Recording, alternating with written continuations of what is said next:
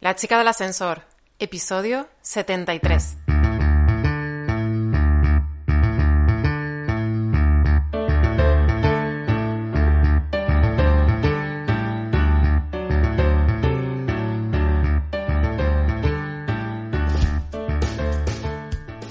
Hola, soy Lula González y has llegado al podcast de La chica del ascensor. Aquí hablamos sobre el mundo que rodea a las empresas y el emprendimiento, es decir, todo lo que conlleva tener una idea y convertirla en realidad. Ser autónomos. En cada episodio evangelizamos al mundo de los autónomos y aprendemos algo nuevo. Hoy, dentro del podcast de la chica del ascensor, vamos a hablar sobre el crowdfunding. Pero antes, como siempre, recordarte que en www.lachicadelascensor.com tienes un montón de servicios que ofrece el equipo de la chica del ascensor, tanto para autónomos como para empresas. Así que date un saltito por lachicadelascensor.com, échale un vistazo y si ves algo que, que no está ahí y que necesitas, nos envías un correo a contacto arroba lachicadelascensor.com, nos cuenta qué es lo que necesitas o qué es lo que te sucede y adaptamos una solución a tu problema. Recuerda que somos un equipo muy multidisciplinar. Y acuérdate también de enviarle este podcast a un amigo. Y ya, sin más postergar el inicio, comenzamos con el podcast con Carlos Onay, que lo tenemos aquí al ladito. Buenas tardes, Carlos Onay SS. Esto viene de, la, de la broma del ascensor, cuando decíamos Carlos Onay SS, que es eh, en las búsquedas solamente apareces tú. Hay otro, había otro Carlos Jonay que también se dedicaba, creo recordar que era marketing también, ¿verdad? Sí, sí, Jonay, Jonay, sin Carlos. Ah, sin Carlos, no, tú eres Carlos Jonay SS. Eh, para las personas que nos siguen a través de La Chica del Ascensor, pueden ver tu entrevista que te dedicas al marketing online, en concreto a la estrategia digital. digital. Eh, pueden ver tu entrevista dentro del ascensor, creo que es la número 9, como mucho, por ahí. Una de las Yo no lo recuerdo, si no lo recuerdas tú, no me acuerdo a veces de los podcasts míos, así imagínate que, los que esto... Pues para quien quiera consultar la entrevista la puede ver por ahí. Pero hoy te tenemos dentro del ascensor porque tienes un valor muy importante con respecto a los crowdfunding, que para quien no lo conozca, te hemos traído a ti. Entonces, vamos a explicar un poco para todas esas personas que dicen, bueno, quiero arrancar eh, mi idea de negocio o mi, mi idea de trabajador por cuenta propia, pero no tengo dinero. Vale. Y para es válido para ambas cosas, o sea que no, hay problema. Y, y, tú ya has vivido con... Mm, ¿Cómo se llamaba? Fan Music. Fan Music. Bueno, con más proyectos, pero sí. con Fan Music sí, sí, sí, sí. Bueno, de hecho fui... Eh, está en el link, por si alguien tiene ganas de investigar y tal, pero bueno, durante casi tres años fui asesor, asesor de campañas crowdfunding y ah. redactor para una plataforma que se llamaba Crowdacy que en su momento, junto con Universo Crowdfunding, que creo que sigue activa, porque ahora explicaré por qué me he desvinculado un poco del, mundo del crowdfunding, fuimos como un poco las dos plataformas de referencia en el mundo del crowdfunding en español. Pues mira tú, qué curioso, no tenía ni idea y te traigo, y es que te traía ya por Fan Music, que era por lo que yo te había conocido a través del crowdfunding, que fue en aquella época, no sé, era seis años o No, más, más. ¿Más? Empezamos con Fan Music en 2011. Madre mía. Y cerramos en 2014, así que ya hace casi seis que cerramos. Y hace casi bueno, yo te conocí nueve que comenzamos. Claro, madre, me hago vieja. pues hace nueve años que yo conocí lo que era el crowdfunding, pero actualmente todavía hay personas que no saben lo que es. Explícanos un poquito para las personas que estamos o que están en esta situación, como decíamos antes, de sí, eh, no sé muy bien cómo buscar el dinero porque, pues yo qué sé, mi círculo mi, primer círculo no tiene financiación y no puedo pedir más. Bueno, pues lo que es el crowdfunding en sí es bastante sencillo. El, viene de, la unión de dos términos, que es crowd, que es comunidad al final, y founding, que es financiarse. Y al final, pues bueno, la unión de términos es financiarse en comunidad. Y sobre todo lo que hay que, tener en cuenta es que viene de, un término, por decirlo así, un poco superior, que es el crowdsourcing, que es un poco el poner en movimiento y poner en valor a la comunidad para llegar a, un fin en, comunidad, propiamente dicho, ¿vale? Si nos vamos a lo que sería el, crowdfunding en sí, tenemos varios tipos, ¿vale? Estaría un poco lo que sería el más conocido, o los dos más conocidos, que son el crowdfunding de recompensa, que es al final yo quiero sacar eh, o quiero empezar un proyecto como, como freelance, quiero sacar un producto al mercado, quiero hacer un pequeño test de mi producto en el mercado y lo que hago es lanzar una campaña de crowdfunding, que si quieres ahora explicamos un poco en qué consiste y cómo va todo esto. Y lo que hago es, pues bueno, hago una preventa de mi producto o vendo, o más que vendo, perdón, doy recompensas vinculadas con el producto o el servicio que quiero lanzar al mercado. Pueden ser tangibles o simplemente servicios, ¿vale? Que no sean tangibles. Y la gente invierte, se convierten en mecenas de mi proyecto invirtiendo una pequeña cantidad y en algunos casos puede ser una cantidad económica o una prestación de servicios, ¿vale? Que es algo que se ha puesto en los últimos años muy de moda en las plataformas de crowdfunding.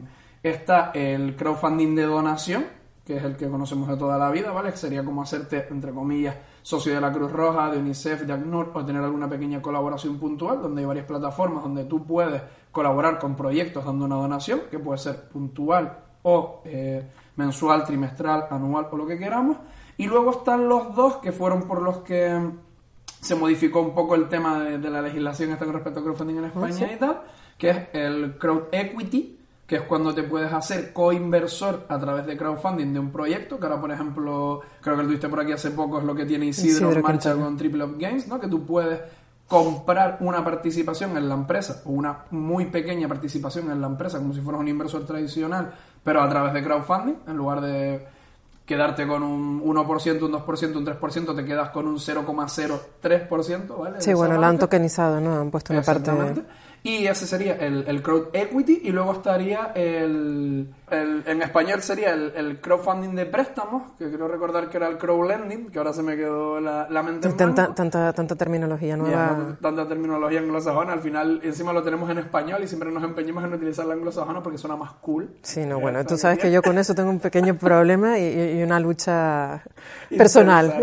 Pues bueno, el crowdfunding de préstamos, que al final es funcionar, es una especie de crowdfunding que funciona para sustituir barra complementar a las entidades bancarias, que es que se generan plataformas que actúan como bancos, donde tú puedes solicitar un préstamo, tienes lo mismo, índice de riesgo, valoración del préstamo, cómo vas a devolver las cuotas, pero en lugar de ser una entidad bancaria, son varias personas pues que tienen por ahí unos pequeños fondos, 3.000, 5.000, 10.000, 50.000 euros, y en lugar de invertirlos en comprarse una segunda residencia para hacer un Airbnb o lo que sea, lo meten en una de estas plataformas, ese dinero se presta y tú tienes un retorno en un tipo de interés como si fueras un banco normal y corriente. ¿Qué diferencia eh, entre esta última plataforma, que no se sabía muy bien el nombre exacto eh, en, en English, eh, qué diferencia hay entre esta última plataforma y los inversores Angel?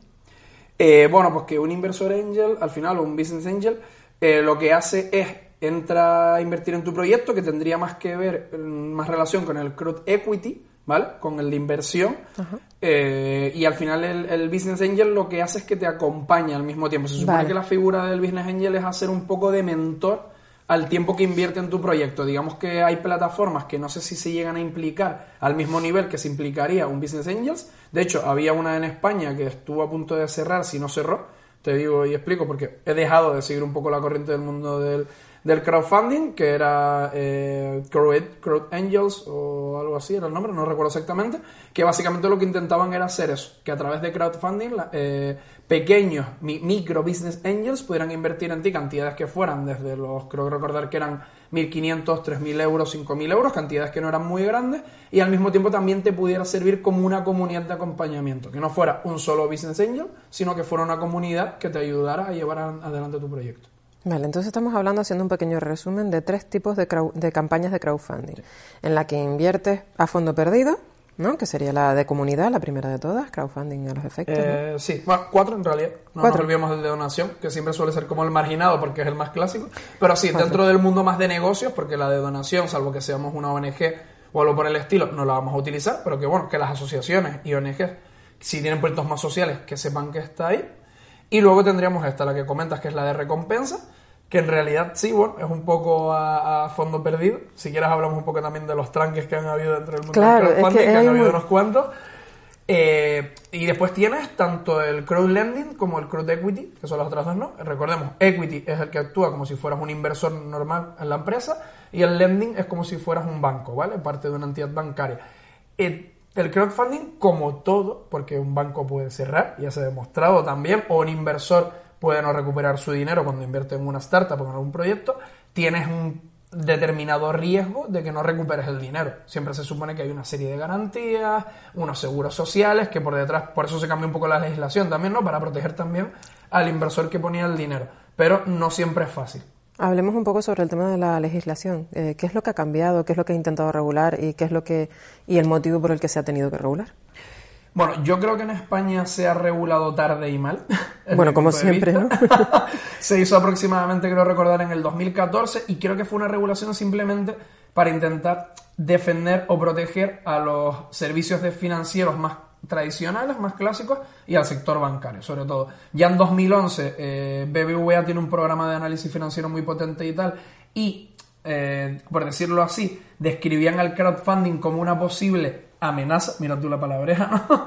Para el sector bancario, porque decían, oye, eh, si mucha gente se da cuenta de la potencialidad que tiene empezar a prestarse dinero en comunidad, empezar a autoinvertirse en comunidad y empezar a sacar los proyectos ¿Para entre personas nosotros?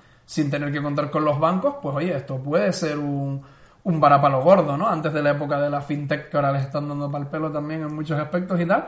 Y ellos lo, lo describían como una amenaza para el sector bancario en su momento. Estamos hablando del sector bancario, o sea que es un sector que mm, después del energético y después de algunos, pues es el, el más pujante del mundo y ya lo veían como una amenaza, ¿no? Entonces, en España básicamente lo que se hizo fue legislar sobre todo con el que tenía que ver con el de inversión, eh, obligando a las plataformas, algo que me parece bastante lícito y bastante lógico, que era tener un seguro de responsabilidad civil de hasta creo que mínimo de 100.000 euros, eh, asegurando que los inversores para poder invertir, eh, creo que por microinversión iban de máximos de 3.000 a 5.000 euros, no podían ser más, sino ya se consideraba otro tipo, otro tipo de inversión y no se podía hacer a través de crowdfunding, y exactamente igual en el de préstamos, ¿no? que tuvieran seguro de responsabilidad por si no se respondía ante los ante los impagos de, los préstamos o lo que fuera, y sobre todo que todas las operaciones quedaran registradas y validadas por la Comisión Nacional del Mercado de Valores, ¿no? que fuera ahí el Banco de España, un poco el que viera trámites si las plataformas estaban cumpliendo con todos los temas de legalidad y tal.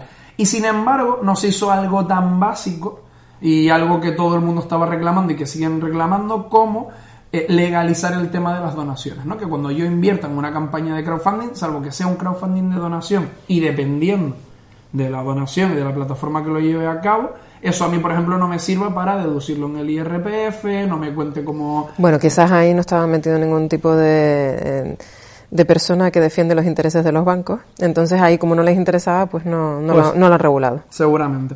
Y en el otro lado, pues bueno, han regulado, pero de aquella manera. Creo que de una manera un tanto, no sé si decir agresiva o con poca ambición, o intentando, pues, como decimos siempre, pues ponerle puertas al campo. Y al final, bueno, la gente se ha buscado un poco la vida, pues, para salirse por el lateral, como digo yo, ¿no? Si no lo puedes hacer aquí, pues sí que es verdad que en una economía globalizada, como ya se hacía antes, simplemente pues teniendo una dirección postal y una serie de, de- de requerimientos más, pues hay gente que sigue lanzando campañas como si se lanzaran desde Estados Unidos, como si se lanzaran desde Reino Unido. Que ahora Para saltar la legislación española. Exactamente.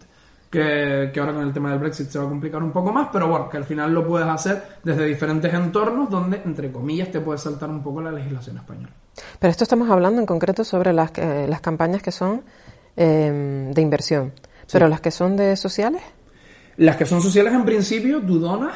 Y ya está, Y es- hay algunas que si vienen pues por eh, ONGs que ya están reconocidas y tal, sí te pueden contar como donación.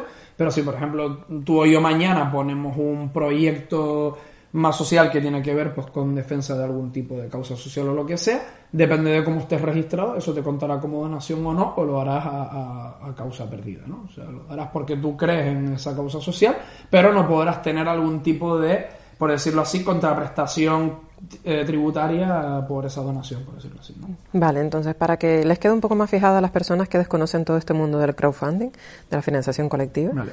eh, pongamos un ejemplo de real, o sea, real, imaginario, pero real, sobre Sí. eh, cómo localizar, por ejemplo, si yo voy a abrir, en el caso mío de las abejas, eh, si voy a abrir una campaña de crowdfunding para las abejas, ¿en Vale. dónde estaría? Si voy a abrir una empresa de servicios, ¿en dónde estaría? ¿Cómo lo haría? Muy buena pregunta, porque hay una parte fundamental donde cuando mucha gente va a lanzar una campaña de crowdfunding, no lo hace, ¿no? Digamos que cuando tú vas a lanzar una campaña de crowdfunding tienes que em, enfrentarte, como siempre, aparte con toda la experiencia que tú tienes en la parte de estrategia que tengo yo, se sabe que cuando lanzamos algo sin estrategia tenemos un riesgo, un porcentaje muy alto de que fracase, y en este caso está todo lo que se denomina la parte de pre-campaña, que es hacer ese análisis primero de qué comunidad tengo detrás, cuál es el proyecto que voy a lanzar, hacer una estimación de costes muy eficiente de qué es el óptimo que necesito para que la campaña salga adelante, que hay que tener siempre como dos objetivos económicos, por decirlo así. Un óptimo y un ideal, si quieres llamarlo, pues un óptimo es pues que con 5.000 euros esto arranca, y me aprieto un poco el cinturón y es lo que hay. Y un ideal es pues que con 15.000 vamos sobrados y esto va genial. Y bueno, si luego recaudamos más o podemos parar, que a veces se puede parar, o ya vemos lo que hacemos con el remanente de más que tenemos, ¿no?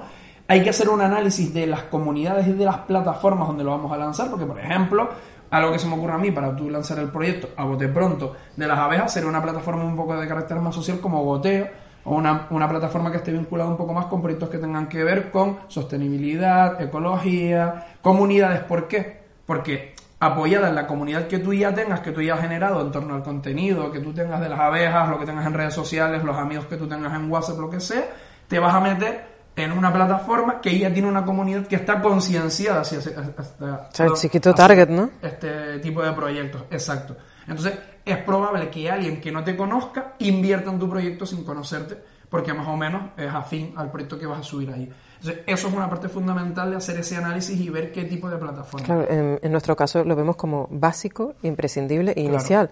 Pero es verdad lo que tú acabas de decir. Hay muchas personas que no lo hacen, sino, ah, esto para todos lados y ya está. Lanzo o me voy a las más populares que son las que más suenan siempre, Kickstarter, Indiegogo, que son las que por decirlo así, un poco como, como el rastro, ¿no? Las que te aceptan todo ahí, aquí cabe todo y no hay ningún tipo de problema, desde proyectos tecnológicos, artísticos, culturales. Claro, pero hay un montón de fracasos, o sea, un montón de personas que lanzan la campaña y después, eh, como quien dice, eh, bueno, conozco el caso de, de varias, pero en concreto me ha venido una imagen a la cabeza de X, no se, se dice el pecado pero no el pecador. Exacto, sin problema. X que lanza una campaña y resulta que no llega a cubrirla, pero antes muerto que sencillo digo que se lo ha cubierto y lo pago yo. Vale, se hace, se hace, ¿eh? Se hace, sí. pero... Y se mete dinero el primer día para inflar y salir posicionado. Depende un poco de la estrategia. Pero esa estrategia, ¿llegas al objetivo, que es el fin? ¿No es mejor invertir eh, quizás en una campaña de, yo qué sé, de trafficker en redes sociales donde sepas que más o menos tu público objetivo y por intereses mm, segmentas y lanzas una campaña específica sobre ese crowdfunding? ¿No es más óptimo invertir ese dinero ahí? Supuestamente sí, pero es que depende. Depende un poco de lo que te digo. De hay gente que se marca el objetivo óptimo y el ideal. Hay gente que va a no cubrir con el objetivo óptimo porque lo que quiere es eh, que se consiga el objetivo óptimo muy rápido. Por por ejemplo, tú necesitas que se pueda hacer y después puedes cascarla y puedes palmar y no llega. Hay gente que, por ejemplo, sabe que necesita 10.000, se pone como óptimo 5.000, porque ya de hecho a lo mejor hasta tiene algo de dinero para autoinvertir y que aquello suba rápido porque si llegas a 5.000, consigues objetivos, te destacan en la plataforma, la gente ve que es una campaña con éxito y sigue invirtiendo para en vez de buscar el 100%, lo que van es buscando el 200%, el 300% o el 400% que lo hace Otro tipo de estrategia. Es otro tipo de estrategia que, bueno, eh, puede ser más ético, más lícito, menos lícito, te puede salir bien y te puede salir mal. Porque una vez que cumples y tienes 5.000 y ya consigues el 100%, ya tienes que cumplir con las recompensas, ya tienes que cumplir con el proyecto y ya tienes que hacerlo. Porque sí que es verdad que mm, tú tienes, por decirlo así, un acuerdo contractual no escrito con las personas que han invertido en tu campaña. Y si tú te comprometes a que vas a lanzar algo, tienes que hacerlo o explicar el por qué no has podido hacerlo. No es me quedo el dinero y ya está. Claro. fraude, si quieres, también podemos hablar, que también los hay y de millones y muchos, pero se supone que tú tienes un compromiso y que si judicialmente van contra ti, te puedes ver en la tesitura de tener que devolver el dinero. E incluso ya hubo casos en España de gente que acabó en la cárcel por defraudar, por campañas que no eran. Lógico, o sea, que eran para estafas, eran estafas, y se demostró que eran estafas y tuvieron penas de cárcel. O sea que, que eso es un tema que hay que tener muy en cuenta. Y volviendo un poco al hilo de lo que, de lo que me comentabas, pues estrategias hay muchas, ¿vale? Generalmente, pues lo que hay que hacer es eso, es medir muy bien, ver el tamaño de la comunidad que tú tienes. Después se suele hacer una regla que no suele fallar mucho, que es dependiendo del objetivo económico que tú tengas, ¿no? Por ejemplo, tú tienes un objetivo económico de 10.000 euros y tienes una comunidad de 1.000 personas, pues divides y te sale que el ticket medio de la recompensa deberías de coger 10 euros por persona, que nunca se da porque alguno te da 50, otro te da 5, otro te da 1, otro te da 10. no, por decirlo así, pero se hace como un poco esta regla para que sepas un poco eh, cuántas personas, cuántos mecenas necesitas. En este caso, pues serían 1000 si la recompensa media es de 10 euros, o 100 si la recompensa media es de 100 euros, para que sepas un poco a qué comunidad tienes que llegar y a quién tienes que impactar. Y como bien has dicho tú, si te dedicas al, al marketing o hacer tráfico o lo que sea, sabes cómo son las conversiones en Internet, ¿no? Que normalmente Facebook tiene una conversión muy mala de 1 o 1000, que quiere decir que cada mil personas que te entran, uno te termina comprando, te termina invirtiendo, y otros medios, pues dependiendo de, de tu página web directamente, de Google AdWords, de tal, van, van habiendo conversiones. Entonces, a veces invertir en publicidad, o invertir en ads, o invertir es la mejor estrategia, depende. Porque si tú tienes una comunidad a la que puedes llegar de una manera más directa, eh, medios que te puedan publicar y que puedas llegar con la campaña de una manera más directa y puedas hacer todo lo más orgánico posible, mejor. Porque al final. El orgánico es, el, es, como, es como la panacea, ¿no? Lo ideal sería lo orgánico, lo mejor de lo ideal sería lo orgánico y viral. Exacto. Pero ¿quién consigue eso? Eso es que muchas veces hay personas que prometen el oro y no, no se consigue. Bueno, pufos hay en todos lados. Como tú bien decías, en campañas de crowdfunding también los han habido. Pero, pero bueno. Hablemos un poco de los pufos. Vale. Eh, si no consigues esto, ¿qué es lo que pasa? ¿Qué es lo que te enfrentas? ¿Qué, ¿Qué, casos con anterioridad han Yo me he comido dos, ¿eh? O sea, y soy asesor y bien comido. Además, de hecho, estoy en litigio en uno ahora. Eh, pasa. Eh, me pasó el caso concretamente de unos chicos, bueno, aparte una campaña que tiene una pinta brutal en Estados Unidos. Nada, a mí me gusta mucho en crowdfunding, a veces invierto en tecnología, me gustan algunas chorradas que No me lo esperaba, ¿eh?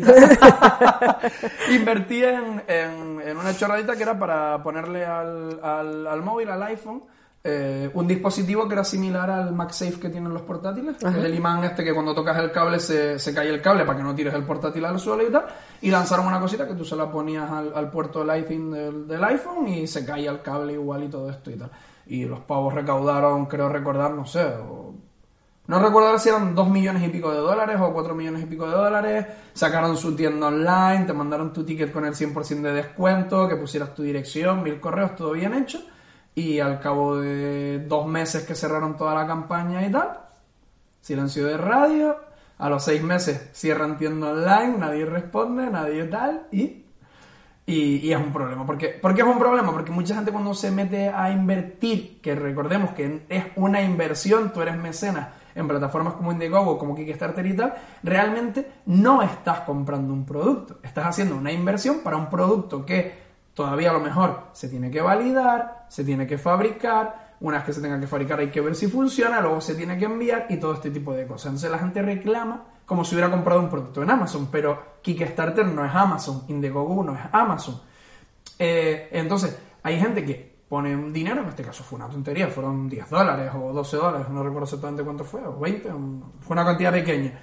Y mucha gente se ponía como loca a reclamar y a protestarle a Kickstarter. Y Kickstarter, al final, en esto, que es una de las cosas que están mejorando, por poner un nombre de una plataforma, que yo sé que nombra al pecador, se lava las manos. Porque ellos dicen, de acuerdo a las bases, ellos han cumplido con todos los criterios para subir el proyecto a la plataforma, ellos han informado, ellos han recaudado el dinero, han creado una tienda, eh, han dado evolución del producto y de repente han dejado de contestar, pero nosotros ya como plataforma no podemos hacer nada porque no ocurrió durante la campaña, sino que ustedes ya invirtieron, la campaña se cerró, Kickstarter liquidó su parte por porque todas las plataformas de crowdfunding, que no lo dije antes, se llevan un porcentaje siempre, que normalmente está entre un 6% y un 10% de lo que recauda o sea que en este caso se llevaron algo golosito, porque el 10% de 2 millones de pavos es dinerito.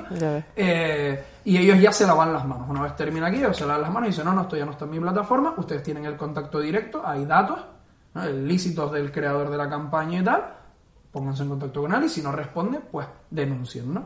Y sí que es verdad que en este caso de los pufos, que fue lo que no ocurrió en esta campaña en concreto y en otra que yo estoy metido ahora de de unas plantillas que supuestamente pones en los tenis de correr y con una aplicación del móvil te dan un montón de mediciones de podometría, de si estás pisando bien, dónde tienes más desgaste, corrección de la pisada y todo esto y tal, es que no hicieron una comunicación ni explicaron, porque a veces puede pasar que tú das 20 dólares, 100 dólares, 500 dólares para un proyecto, ellos pues tenían un acuerdo con un fabricante en China, con un fabricante en Estados Unidos, tenían unas estimaciones de producción o lo que sea, y aquello se les va al garete, y no pueden dar parte de la producción o eh, se les fue el dinero en mm, lo estudio, en análisis o lo que sea, pues, y no pueden cumplir. Normalmente, si hay una buena línea de comunicación, la gente se enfada, pero no se siente estafada, porque hay una comunicación de, oye, mira, hemos testeado, al final esto lo medimos más, se nos fue de madres, vamos a intentar conseguir dinero por otro lado, un inversor por otro lado, si lo sacamos adelante, pero somos transparentes y... Hay que dar la cara. Exacto, y no dio. El problema cuando viene, cuando la gente no da la cara, que es cuando realmente te sientes estafado y cuando realmente mucha gente empieza, ¿no? a perder confianza en esta parte del mundo del crowdfunding. Pero yo me imagino que esto, eh, el mundo digital es igual que el mundo real. Si tú tienes un amigo y de buenas a primeras desaparece, pues te sientes exactamente igual de estafado. Cuando tú inviertes tiempo en una amistad, es lo mismo que si inviertes dinero en una plataforma online. ¿no? Pero el problema era que yo también lo detectaba mucho. Intentábamos hacer, yo por lo menos cuando redactaba, intentaba ver la otra vertiente, porque realmente este tipo de campañas suponen el 2% del total pero aquí pasa como todo, ¿no? Es como lo del coronavirus que ahora está de moda, que es lo que vende, venden los que se mueren.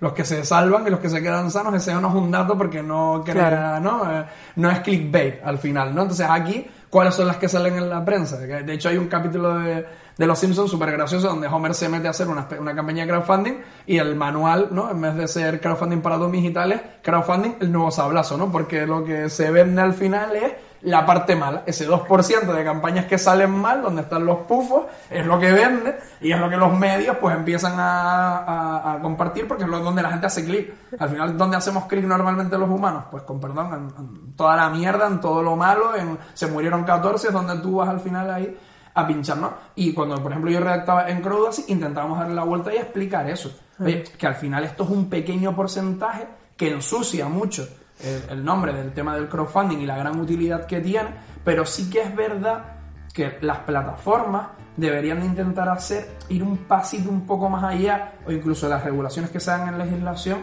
para cubrir esto. Oye, pues para los que realmente hayan estafado, que no puedan volver a montar una campaña, que se les pueda detectar, no perseguir, que esto tampoco es un rollo nazi, pero sí por lo menos tener localizados y que den explicaciones, ¿no? Al final hay un montón de gente que ha puesto dinero y yo creo que se merecen pues, pues, saber un poco lo que ha pasado con el proyecto y que si les han estafado, pues emprender acciones legales para que si no devuelven parte del dinero, pues por lo menos que haya algo, algún tipo de, contraprestación o yo qué sé. Que comuniquen como... Exactamente, que comuniquen e incluso que yo sé que después todo el mundo de los seguros es muy complejo, muy complicado y no se garantiza nada, pero que a lo mejor pueda haber un poco de, flexibilidad de ahí para que pueda haber un pequeño, una pequeña compensación como hay con otro tipo de, servicios o de, productos. ¿no? Bueno, pues yo creo que las personas que nos siguen a través de, Internet, de maravilla de Internet, eh, al menos si no tenían idea de lo que es el crowdfunding, ahora tienen un máster. Yo, bueno, creo que ha sido un poco un batiburrillo, hemos mezclado un poco, pero bueno, eso no va Pero sí, pero yo creo que les hace falta un poco destripar eh, el concepto, o sea, saber que existe y después saber que existe dentro de tu valoración de, de opciones, que sepas que existe algo que puede ser más acertado a lo que, a lo que tienes en la cabeza. Pues Carlos Onay, SS. muchas gracias por pasarte por el ascensor. muchas gracias por invitarme. Para las personas que te quieran seguir a través de tu página web, dila tú. Eh, fácil, en todo, Carlos Onay SS, le pones .com es web, lo pones en Facebook, página de Facebook, lo pones en Twitter, perfil de Twitter, Instagram y, y LinkedIn, básicamente. Carlos Onay Cuando mis padres me hicieron un branding cojonudo cuando me pusieron el nombre, Carlos Onay, o sea, básicamente si lo pones salen muy pocos y ya con el Suárez Suárez ya, eh, o con el SS y ya prácticamente no salió nadie, como dices tú, o salen muy poquitos. Así que con que pongas Carlos Anay Suárez Suárez en cualquier sitio y ya te sale todo en Google, salvo que alguien me copie o que pongan otro Carlos Anay por ahí que sale haciendo cositas. Pues muchas gracias, Carlos. Un saludo. Ya está aquí el podcast de hoy. Agradecerte como siempre una semana más que estés ahí al otro lado, escuchando, compartiendo, dándole like y sobre todo comentándonos los podcasts, diciéndonos qué es lo que te parece, qué es lo que te gustaría escuchar y con qué duda te has quedado para podértela resolver. Recuerda que aquí esta emprendeduría, este, este largo camino de la aventura de ser autónomos, no es nada fácil y necesitamos apoyos y la chica del ascensor intenta convertirse en el apoyo de toda persona autónoma para que no se sienta tan perdida en este mundo que muchas veces se nos hace demasiado cuesta arriba. Te invito, como siempre, este viernes dentro del ascensor a conocer la historia que hay detrás de una empresa, las personas que forman la empresa y que el lunes te comentaba que no te lo quería adelantar hasta no comprobar, comprobar el audio y el vídeo y que sí, que ya lo hemos comprobado y que tenemos y que te adelanto ya al final del podcast de hoy, que se trata de Telesforo, de Zalata Teatro. Intento decirlo con Z porque claro, los canarios, las personas que somos canarias no, no decimos la Z sino la S, pero es con Z, Salata Teatro. Lo tendremos este viernes a las 8, como siempre, hora Canarias, en, el, en la subida en el ascensor hasta la planta número 42. Ya llevamos 42 aventuras dentro del ascensor.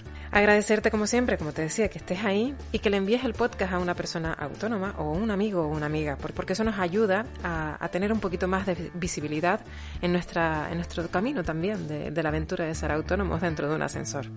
Recuerda también que estamos abiertos, ya tenemos la suscripción a las newsletters, eh, todas esas noticias que vamos aglutinando para que no tengas que estar yendo a 800 fuentes de información para saber cuáles son tus nuevas obligaciones como persona autónoma y que las tenemos aglutinadas o las intentamos aglutinar, un trabajo arduo, pero que de lo que se trata es de, como te decía antes, servir de, de punto de unión para, todo este mundo autónomo, ¿vale? Entonces los hemos aglutinado y bajo solicitud de todas las personas que nos siguen en la chica del ascensor, nos han dicho que por favor que los pongamos al día, que es que se pierden y que es mucho tiempo el que le tienen que dedicar para estar al tanto y que no les venga un susto de buenas a primeras. Así que lo hemos intentado, lo estamos intentando y ya están abiertas las suscripciones. Recuerda que la puedes hacer en www.lachicadelascensor.com. Y hasta aquí, nada más, recordarte pues eso, que tenemos este viernes la aventura de la chica del ascensor hasta la planta número 42 con Teleforo de Salata Teatro y que como siempre, cada lunes y cada miércoles tenemos un podcast.